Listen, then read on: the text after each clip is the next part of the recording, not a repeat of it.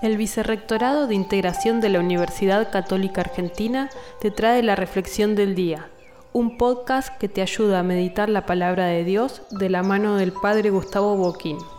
Miércoles 18 de agosto. Escuchamos el Evangelio según San Mateo, capítulo 19, desde el versículo 30 hasta el capítulo 20, versículo 16. Jesús cuenta una parábola llamada la parábola de los obreros de la última hora.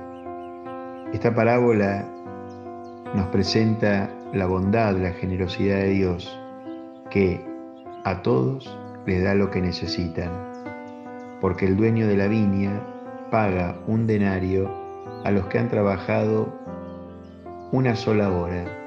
Un denario era el salario vital mínimo para que una persona pudiera llevar una vida digna. Y por eso el empleador ve por la necesidad de sus obreros y les paga aquello que necesitan para que lleven una vida digna. Así hace Dios, nos va llamando a distintas horas de nuestra vida para que ingresemos a su reino y a todos nos da su don, que es Él mismo.